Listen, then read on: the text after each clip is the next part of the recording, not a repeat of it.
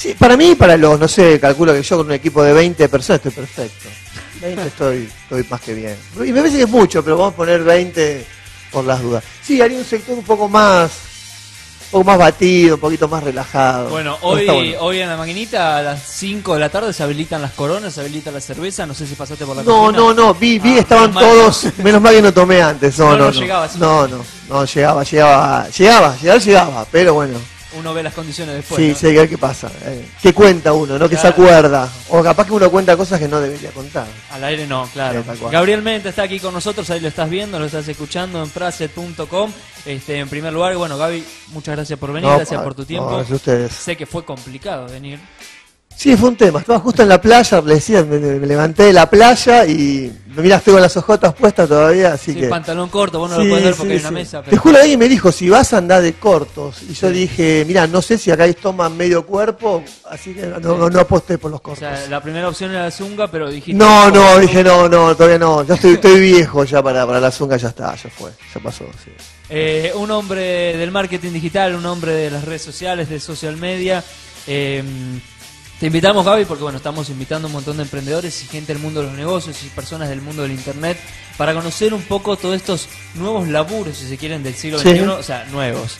Para, para vos quizás ya estás un poco hartado quizás de contar y de hablar de qué se trata, pero hay un montón de gente que está conociendo el concepto de freelance, por ejemplo, social media, cómo es eso de vivir publicando imágenes, fotos, de qué se trata y a veces eh, se habla de una manera muy despectiva de esta clase de laburos, entonces Sí, tal cual. creemos que, que está bueno poder darle la oportunidad a gente que se dedica a esto, bueno, poder contarlo un poco, así que en primer lugar Gaby me gustaría eh, que nos digas, si tendrías que presentarte y decir de qué laburás, ¿con qué palabras crees que, que lo harías? Mirá, y ahí siempre tuve, un tema con esa respuesta. De hecho, hasta en algún momento que, que me hice bastante notas cuando viajaba, eh, era la respuesta armada, ¿no? Porque yo vengo de dos mundos. De un mundo extremadamente corporativo, muy corporativo, entre los años 90 y casi 2000, donde la- trabajé para Adobe muchos años. ¿Qué hacías para Adobe? Eh, todo lo que es gestión documental, justamente firma digital, documentación electrónica, seguridad. Más nerd era mi trabajo, mucho más nerd. A mí me encantaba. El friki de la esquina que estaba... To- Sí, no, totalmente, nada que ver, nada que ver. Eh, Vos, yo, en algún otro momento, si me vuelven a invitar, voy a tener alguna foto, les voy a mandar una foto de otra persona. Pelo si era asesino serial, no me encontraban ni de casualidad. Pelo, pelo Sí, con comina. Sí, sí, sí, sí, sí, así, así, tal cual, así, tal cual. Este, y después, bueno, después tuve, pasé por Macromedia, que en ese momento en Macromedia debe haber mucha gente joven escuchándonos, fue los que inventaron Flash, Sí. la tecnología que ahora se está muriendo aparentemente. Y ellos se metieron en el negocio también de la gestión documental para competirle a Adobe con toda la tecnología PDF. Ahí estuve casi dos años, dos años y medio en la parte, en la parte, había sacado unos servers muy interesantes que eran más, apuntaban más a bancos, laboratorios, petroleras, eran los grandes manejadores de, de volúmenes de documentos. Sí. Y después tuve un paso de casi un año en Apple, que me, me convocó, justamente eran ex gerentes de, de Adobe que fueron a Apple, por toda la parte educativa, lo que era el one-to-one en ese momento. Así que bueno, tuve la oportunidad de estar un tiempo en Filadelfia, capacitándome y tomando cursos y dando cursos. Y a partir de ahí empezó todo este fenómeno, esto fue año 2004, 2005. 2004 estuviste en Apple. Sí, empezó todo este fenómeno eh, que no era muy fuerte, que se llamaba recién Web 2.0, no se hablaba de la palabra social media, apenas redes sociales. ¿Qué se entendía en esa época? En esa época se hablaba de que era un ida y vuelta, que vos podías tener eh, tu, tu blog, que en ese momento los blogs o los blogueros eran jugaban en primera, porque Sí. los blogs tuvieron eso, tuvieron una época del año 2005 al 2010 jugaban en primera. Después, no sé si ustedes se acordarán, 2010 hasta el 2012, 13 medio como que bajó. Sí. Y ahora con esto de que, justamente, una de tus preguntas, esto de, de la social media, que hay que de vuelta curar o mejorar contenidos, empieza a surgir el blog como, o sea, se quedan los que están haciendo buenos contenidos. Bueno, yo paso toda esa transición, ¿Sobrevivís toda esa etapa? sí, porque yo venía de una etapa mucho más análoga y, y, bueno, esas cosas que no, no, vos no medís, te das cuenta que, que entre viajes y viajes y viajes y viajes, las- ahí empiezan a aparecer las redes sociales fuertemente, lo que vos eras alguien muy conocido en un rubro muy corporativo, de a poco se- te haces conocido a nivel masivo.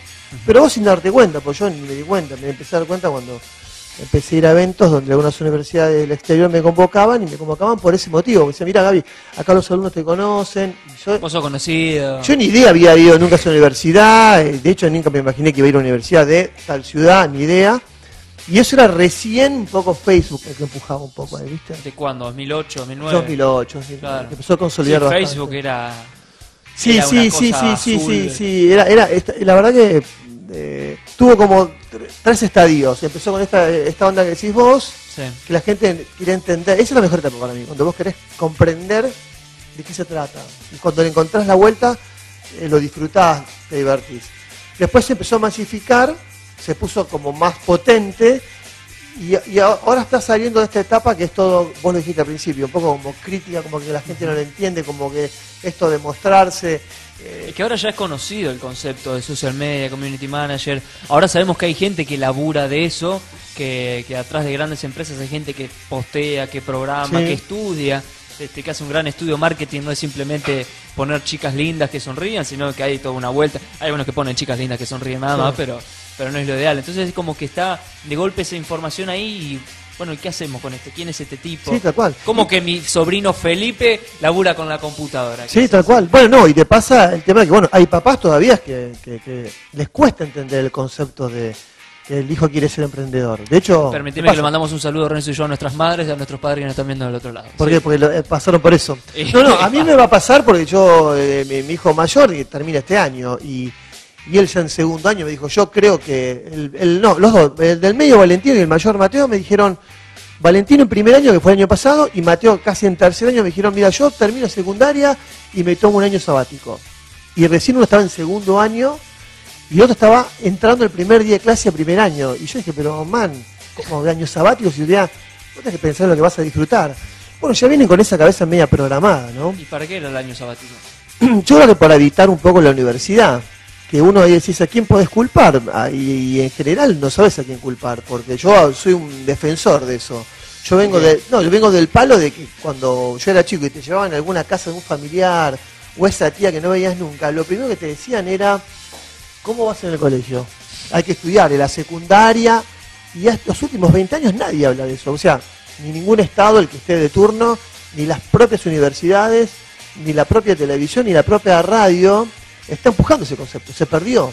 Ustedes, yo que los veo que son muy jóvenes y los odio a todos, este, no saben que eso existía, era, era de todos los días. El, el concepto de hay que ser la secundaria era, pero y hoy repetir un grado es obvio que es lo más común del mundo. Bueno, que repita mejor, que repita. Y en mi mundo, eh, vos podías ser pobre o el peor del barrio, pero vos eras el hijo del repetidor. Ahí va el repetidor, te decían.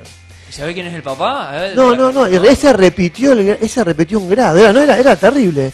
Eso se perdió. Y yo creo que mis hijos sufren un poco eso, a pesar de que vienen de una familia constituida por un padre y una madre con, un- con una madre con un perfil universitario potente.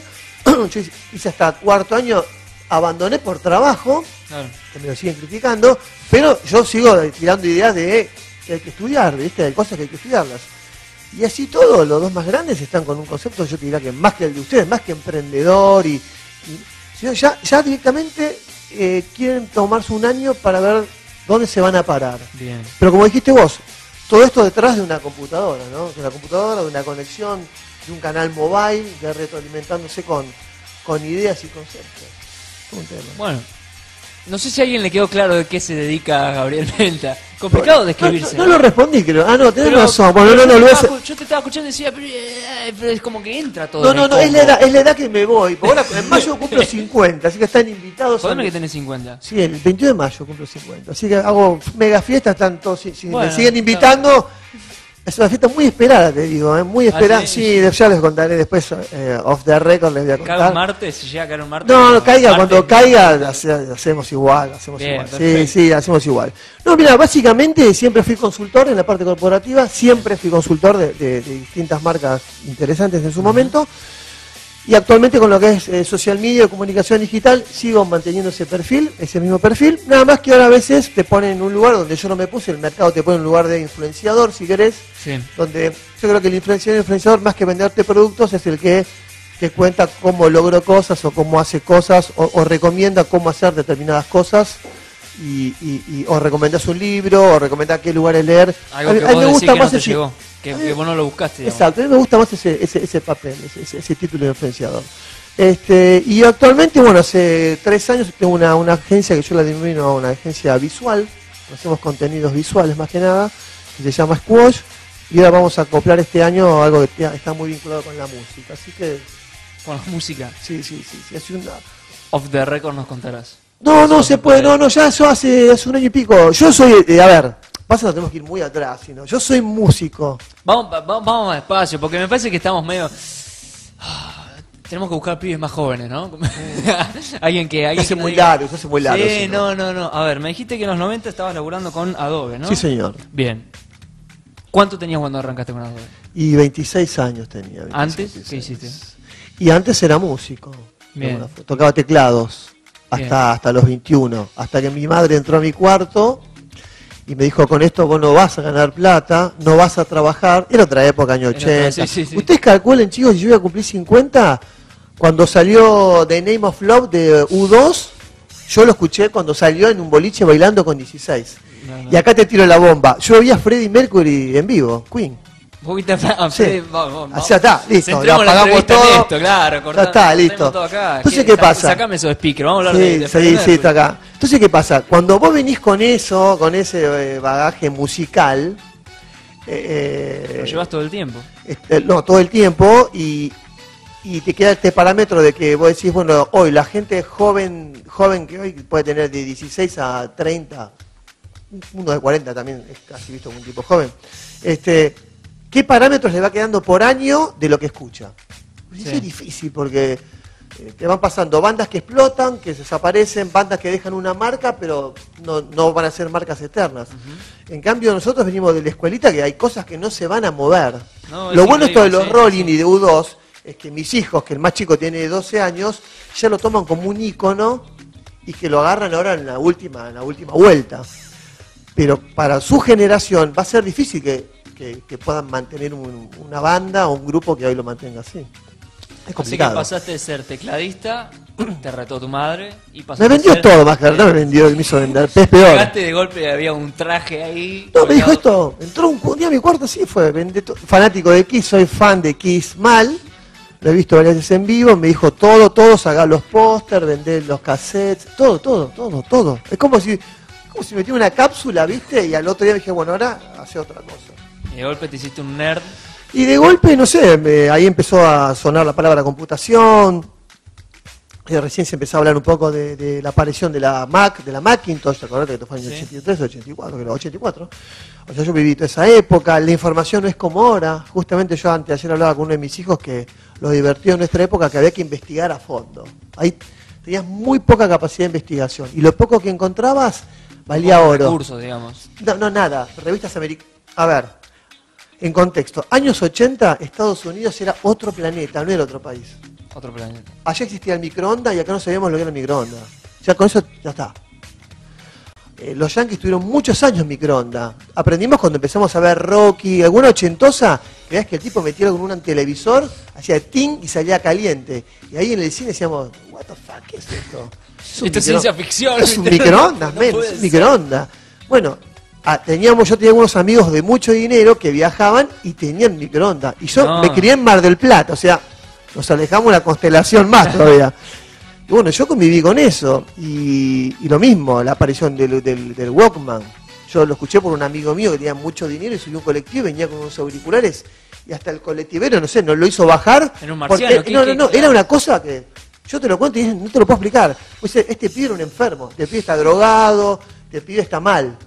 Bueno, hasta que yo le dije, ¿puedo escuchar? Sí, sí. Y yo estaba sentadito en un colectivo, 571, me acuerdo, Mar del Plata. Hice así no volvés, no volví. ninguno que lo y probó. Te que escuchabas, ¿no? No, no, es que. No, no, eso no, te puedo, eso no me puedo acordar. Sé que estaba de moda el Lanza Perfumi, que ustedes ni deben saber de qué estoy hablando. ya tienen que. Alguno googleelo. Por favor. Y ¿Cómo era el nombre, perdón? Lanza Perfume, un clásico. Lanza Perfume. Sí, sí. Algunos fueron varios que le dije que. ¿Qué onda? Guasones, viste, estamos en una, la 25 capaz. ¿viste? Sí, no, no, yo escucho mucho de lo actual, pero.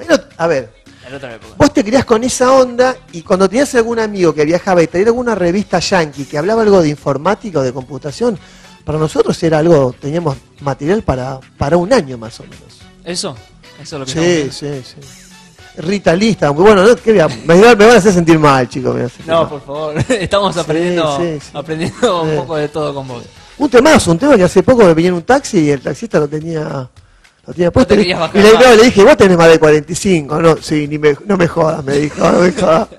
De risa. Eh, bueno, la verdad que es un, si hacemos, si nos vamos salteando a 10 años en lo que es tu vida, eh, realmente hacemos un cambio tecnológico, social, cultural, en lo personal.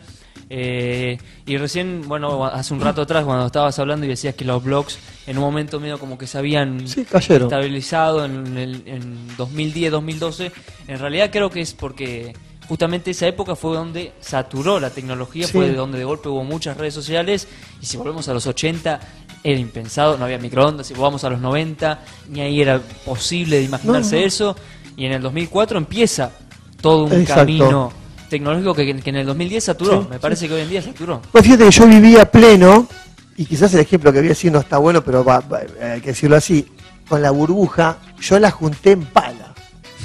La plata la juntaba en pala, pues vivía en Estados Unidos y me traían para dar charlas acá, y yo me acuerdo que en cuatro oportunidades, con un amigo de esa época, dimos charlas en un boliche a las 2 de la mañana.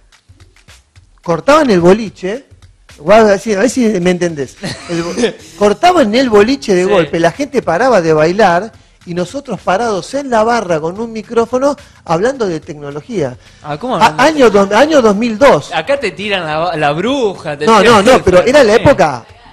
Yo no sé qué edad tendrían ustedes en la época de la burbuja, burbuja en Latinoamérica, que fue año 2002. Donde era, donde era, era, Seis, seis, siete claro, era años, todo, claro. donde vos ponías plata en internet se te multiplicaba por 10, por 20. Sí, se- salían el- proyectos que eran una cosa de loco y, y- y había plata para todo el mundo, a todos le ponían plata. Eh, y bueno, y yo ¿Qué estaba afuera. hablando en el boliche? ¿Qué- qué- qué- No, nada, no, y te, ¿Qué pregun- no, y te gente te preguntaban de, te preguntaban de tu vida, justamente. La gente te- Claro, te preguntaban de la tecnología, lo que se venía. Eh, estamos un poquitito más zarpados. Y yo te cuento una, hubo un boliche, que, que yo era el último, cerraba, creo que eran las dos y media de la mañana, y claro, viste, yo llegué a las 10 al lugar.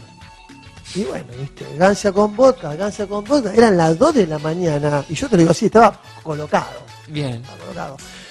Y no Menta, me, tiene no, que hablar, no me encontraban, no, no, pero es que no me encontraban, no me encontraban hasta que me encuentran. Y yo estaba en el baño buscando un anillo que se me había perdido y dije, yo de acá no me voy, no me, que no me importa donde tenga que meter la mano, pero yo de acá no me voy.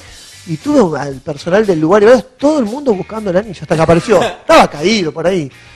Y bueno, eh, me tomé, me pedí unos tubos de agua, unos tubos de agua, una café aspirina y arranqué, arranqué. No tampoco estaba en un estado mal, No, no, no, pero estaba muy con... Bueno, Yo me acuerdo que conté muy alegre, muy alegre, muy alegre. Pero eso, yo creo que eso no, se repitió ni se va a repetir a, a otros, y a ustedes les va a pasar eso.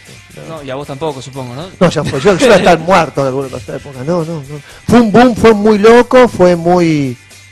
eh, yo nunca viajé tan seguido a la Argentina. Mis viejos felices porque yo venía todo el tiempo. No podíamos creerlo, ¿viste? Nosotros ni los precios poníamos lo que queríamos cobrar. Los tipos ya decían, mira, tenemos esto. Nosotros decíamos, sí, ok. todo Vamos, bien, ¿eh? Está todo bien, está todo bien. Es más, te van a decir, ¿seguro, boludo? No. ¿Qué sé yo? Si no, Lo bajo, no hay no, no, ¿eh? era una cosa que, te digo, te repito, no, era muy loco, muy loco. Muy loco. Entonces empezaste a ser speaker hablando de eh, tecnología, lo que había Sí, fuera. sí, tal digamos. cual. A, a ver, el tema de speaker nace porque cuando empiezo a trabajar en Adobe, en una tecnología muy cerrada, que es la PDF, Acrobat, ellos detectan mi, mi- no sé si mi facilidad o mi particular para hablar, y los tipos te van formando y entrenando. Y bueno, empezaron a poner en tours nacionales, después más internacionales a nivel Latinoamérica, y después, bueno, di bastantes charlas eh, eh, hispanoparlante, porque el, el mercado hispano en Estados Unidos es muy fuerte, Miami y Los Ángeles.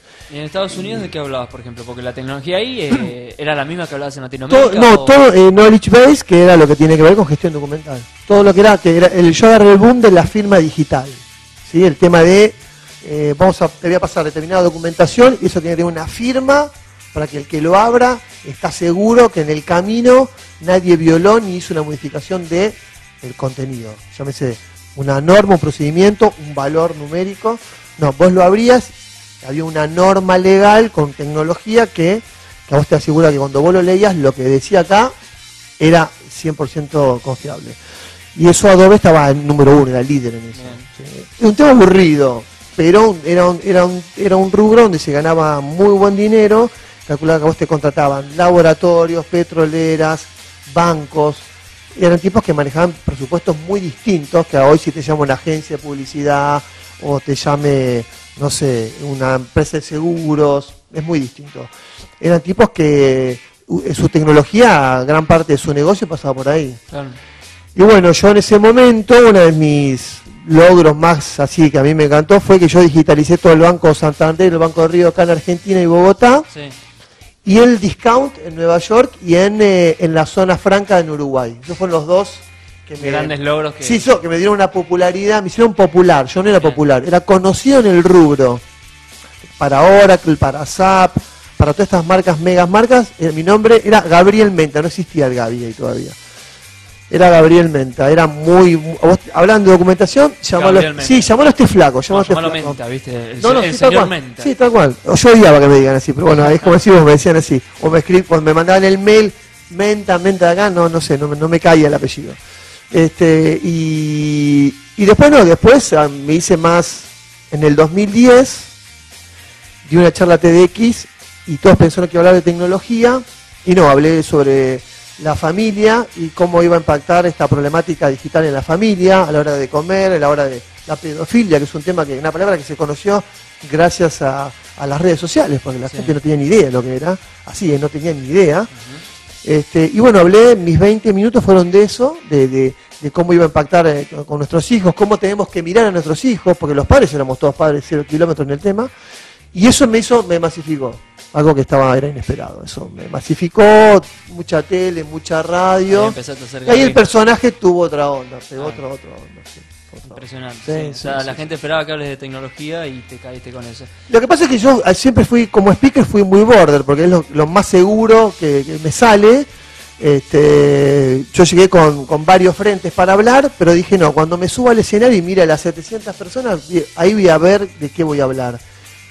Y salí con el tema que en ese momento me sentí más seguro. Yo fui papá y mamá casi cuatro años, eran los tres bebés justo.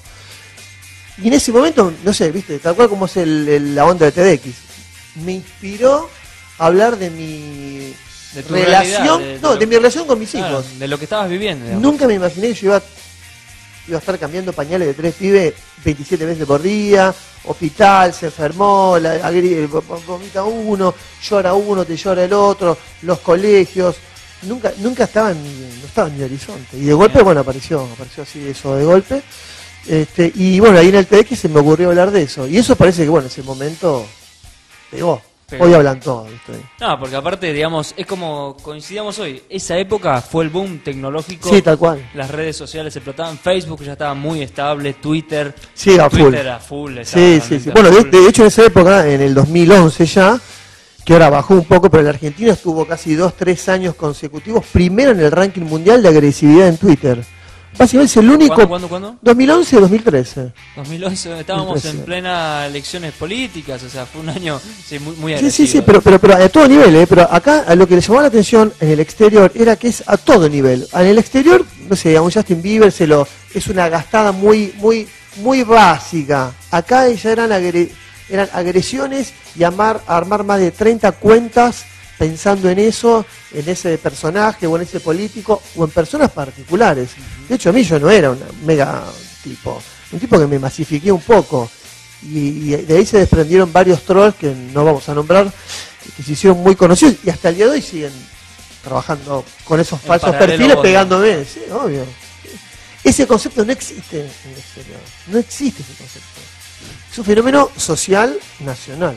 Bien. De perder el. Es para mí es perder un poco el tiempo en. Bueno, hace poco tuve de vuelta otra, otra, otra, otra, otra estas, estas, eh, cosas así como ataques tuiteros sobre el- tus trabajos que quieren hacer dudar sobre lo que haces, ¿viste? Y, Y te sacaste. no, no, no, ese es el objetivo número uno. No, mira, ¿viste el dicho que dice ojos que no ven, corazón que no siente? Sí. Bueno, eh, vos cuando sabes que te critican y te cuentan tus amigos o tu pareja o quien sea, o tus viejos, yo recomiendo no hay que leer. Ok. No tenés que leer. Porque si vos vas a leer, te haces la cabeza, en algún, momento, en algún momento te va a pegar y ahí vas a contestar lo que no tenés que contestar. Entonces vos no tenés que leer. A menos que te la banques y leas. Y yo recomiendo agarrar Word y escribir en Word todo lo que le ibas a decir. Y después esperá y léelo y le vas a decir, menos mal que no tuiteé todo esto. Porque No no, hay eran otro. los caracteres, sino este, Aparte. Aparte. Aparte. Está Gabriel Menta aquí con nosotros, Gaby, como se lo hace, se hace conocer, hablando con nosotros. Ahí estamos viendo un poco lo que es un poco de sus charlas, sus redes sociales aquí en el maquinero. Gaby, me gustaría que bueno nos tomemos un, un temita de onda de descanso y después Dale. vamos a ir charlando Dale. un Sí, ratito. Seguimos en praset.com. Esto es el maquinero hasta las 20 con Gabriel Menta. Hasta las 20 por el aire de Praxet.com.